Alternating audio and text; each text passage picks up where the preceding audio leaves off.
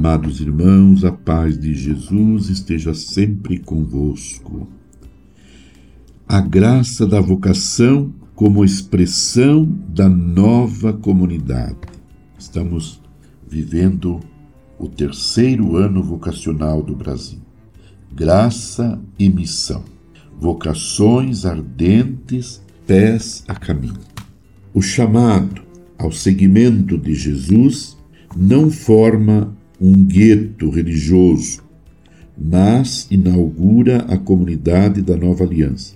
O envio da parte de Jesus supõe essa nova comunidade e o novo modo de estar presente na história. O povo novo se encarna em comunidades concretas que tornam presentes os dons de Deus e possibilitam que a graça se faça concreta no meio dos pobres. A vida cristã se vive, se alimenta, se educa, se expressa e cresce comunitariamente.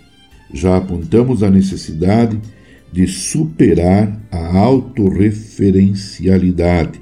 O conteúdo desse envio não é uma afirmação de si, mas inaugura uma nova dinâmica que faz experimentar o reino, aqui e agora, de modo que todo o dinamismo comunitário, fruto de uma adesão vocacional, torne-se necessariamente inclusivo e aberto, sobretudo aos pobres e descartados deste mundo.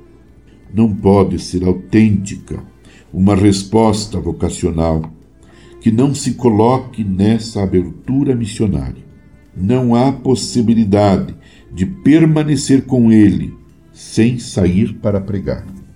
A transformação missionária da igreja, como igreja em saída, com a ousadia de primeirar, não é tão somente uma opção pastoral, mas o desdobramento da graça da vocação. A alegria do Evangelho que enche a vida da comunidade dos discípulos é uma alegria missionária, diz o Papa Francisco em Evangelii Gaudium, número 21.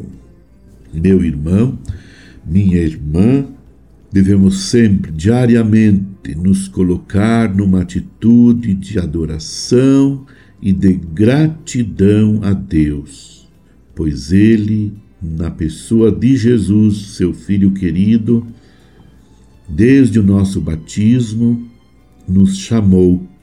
Fomos vocacionados, somos vocacionados. Ele nos chamou para uma missão.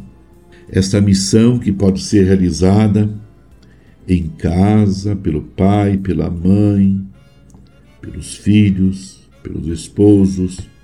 Esta vocação que pode ser também realizada na própria comunidade, em algum serviço dentro da ação evangelizadora da igreja, a nossa participação através de algum serviço, através do dízimo, a nossa vocação específica através de uma vocação ao ministério ordenado, sacerdotal, diaconal, episcopal ou a vida religiosa consagrada, enfim, todos somos chamados a ser no mundo uma imagem viva de Jesus, que chama a todos à conversão e que favorece a todos a salvação. Permaneçamos unidos com Maria, a mãe de Jesus, e com o coração sempre muito aberto para recebermos o amor de Deus e para doarmos este amor aos outros à nossa volta, para que todos se sintam filhos e filhas muito amados de Deus. Abençoe-vos, Deus Todo-Poderoso, Pai e Filho e Espírito Santo. Amém. Você ouviu Palavra de Fé com Dom Celso Antônio Marchiori.